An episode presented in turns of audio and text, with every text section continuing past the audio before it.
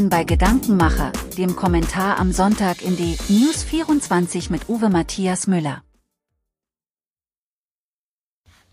Guten Tag, ich bin Uwe Matthias Müller und ich freue mich, dass wir heute wieder bei Gedankenmacher vereint sind. Deutschland bedingt abwehrbereit. Massive Unzufriedenheit und Proteste im Inneren, Hilflosigkeit nach außen. Deutschland steht blank da. Dass erschreckend viele Konflikte mit militärischen Mitteln ausgetragen werden und nur ein wehrhafter Westen seine Interessen verteidigen kann, war vor dem 24. Februar 2022 politisch nicht vermittelbar, weder bei Kanzlerin Angela Merkel noch bei ihrem Koalitionspartner SPD. So der Historiker Sönke Neitzel, Professor für Militärgeschichte am Historischen Institut der Universität Potsdam. 23 Monate nach Beginn des verbrecherischen Krieges Russlands unter der Knute von Wladimir Putin gegen die Ukraine und zehn Monate vor den Präsidentschaftswahlen in den USA ist es offensichtlich. Deutschland ist nicht vorbereitet auf die Weltzeitenwende. Dabei ist Trump nur ein Synonym für den wachsenden Isolationismus in den USA beziehungsweise für das steigende Unvermögen der, des einzigen Weltpolizisten USA, alle Konflikte der Welt gleichzeitig zu beherrschen. Aus heutiger Sicht ist das folgende Szenario denkbar. Gleich, wer am Ende in das Weiße Haus in Washington als Hausherr einzieht, ein Republikaner oder ein Demokrat, Europa und damit Deutschland wird einen erheblich größeren finanziellen und humanen Beitrag zur Verteidigung der eigenen Sicherheit leisten müssen. Die USA scheinen nicht mehr bereit, einen militärischen Schutzschirm über Europa zu finanzieren, während die reichen Staaten der EU und hier vor allem Deutschland sich vornehm zurückhalten. Das Merkel-Dogma Wandel durch Handel ist offensichtlich gescheitert. Diese Haltung der USA ist wahrlich wieder neu und sie dürfte daher auch nicht überraschen. Schon der viel gelobte US-Außenminister Henry Kissinger forderte Anfang der 70er Jahre des vergangenen Jahrhunderts mehr eigenes Engagement vergeblich. Viele Mitgliedsländer der NATO, allen voran Deutschland haben nicht das selbst gesteckte Minimalziel erreicht, 2% des Bruttoinlandsproduktes für militärische Schutzzwecke aufzuwenden. Stattdessen verließ man sich in den Politikzentralen in Berlin und Brüssel lieber darauf, dass die USA schon immer weiter zahlen und schützen werden würden, während man selbst fleißig Handel triebe. Mit Russland, mit China, mit dem Iran. Alle Warnungen wurden ignoriert. Alle Hoffnung ruhte auf Joe Biden. Nun stellt sich heraus, dass es egal ist, wer im Weißen Haus sitzt. Die Außen- und Verteidigungspolitik der USA konzentriert sich an den eigenen Interessen und die sehen die Amerikaner nun einmal verstärkt im Pazifik, stärker bedroht als in Europa. Das ist ein Dogma, das in der Amtszeit von Barack Obama erklärt wurde. Joe Biden war damals US-Vizepräsident. Trotzdem richtet sich die Berliner Verteufelungsempörung allein gegen Donald Trump.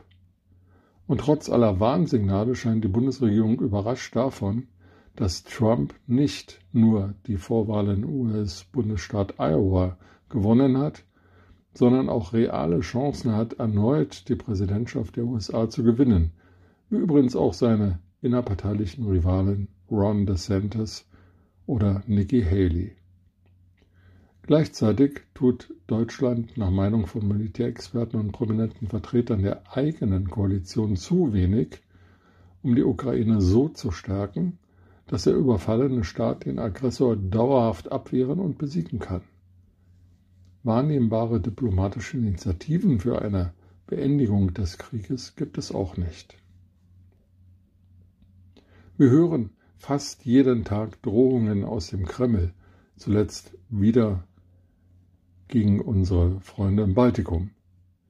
Wir müssen also einkalkulieren, dass Wladimir Putin eines Tages sogar ein NATO-Land angreift. Unsere Experten rechnen mit einem Zeitraum von fünf bis acht Jahren, in denen das möglich sein könnte. So der Bundesminister der Verteidigung Boris Pistorius. Auf die terroristische Bedrohung Israels und die militärische Antwort des bedrohten Israel reagiert Berlin ebenfalls bestenfalls hilflos.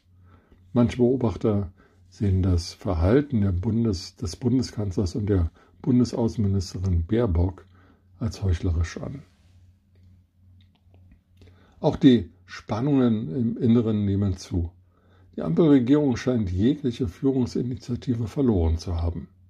Ihre Kraft erschöpft sich im kleinen Kleinen des Stopfens eines Haushaltsloches von 17 Milliarden Euro bei einem Gesamtvolumen von mehr als 440 Milliarden Euro. Das gelingt nur unter äußerster Kraftanstrengung. Zu mehr scheint diese Regierung nicht in der Lage zu sein. Die Folge der Kraft- und Perspektivlosigkeit der Ampelregierung ist eine Verdoppelung der Anhängerschaft der AfD seit Regierungsantritt von Olaf Scholz. Statt aber politisch zu reagieren, die eigene Politik zu modifizieren oder wenigstens besser zu verkaufen, wird laut über ein kaum durchsetzbares Verbot der AfD oder eine Bürgerrechtseinschränkung für führende Politiker und Vertreter der Rechtsaußenpartei sinniert. Niemand in der Berliner Blase scheint zu ahnen, welche verheerenden Folgen ein Verbot oder gar ein gescheitertes Verbotsverfahren für das Ansehen der Demokratie in unserem Land hätte. Der Ampelregierung bleiben noch maximal drei Monate Zeit, das Ruder herumzureißen. Dann beginnt der Wahlkampf zum EU-Parlament und zu verschiedenen Kommunalwahlen. Danach schließen sich nahtlos die Landtagswahlkämpfe in Sachsen, Thüringen und Brandenburg an. Gleich im Anschluss werden sich die Parteien für die Bundestagswahl spätestens im Herbst 2025 aufstellen. Die damit einhergehende Profilierungssucht wird für strategische Politikentscheidungen wenig Zeit und Kraft lassen. Besser wäre es, die Bürger könnten jetzt an der Wahl ohne eine Regierung bestimmen, die dann in den nächsten vier Jahren das Land durch die aktuellen und vor uns liegenden Klippen steuert. Eine immer so weiter wir haken uns unter Schaukelpolitik aller Ampelregierung unter Olaf Scholz schürt die Unsicherheit des Landes und der Bürger. Am Ende werden sich die Bürger an der Wahl ohne fragen, ob sie sich sicherer fühlen und ob es ihnen wirtschaftlich besser geht als beim Antritt der Ampelregierung. Vor der Antwort sollten sich die Bundestagsabgeordneten von SPD, Bündnis 90 Grüne und FDP fürchten. Ich wünsche Ihnen einen schönen Tag.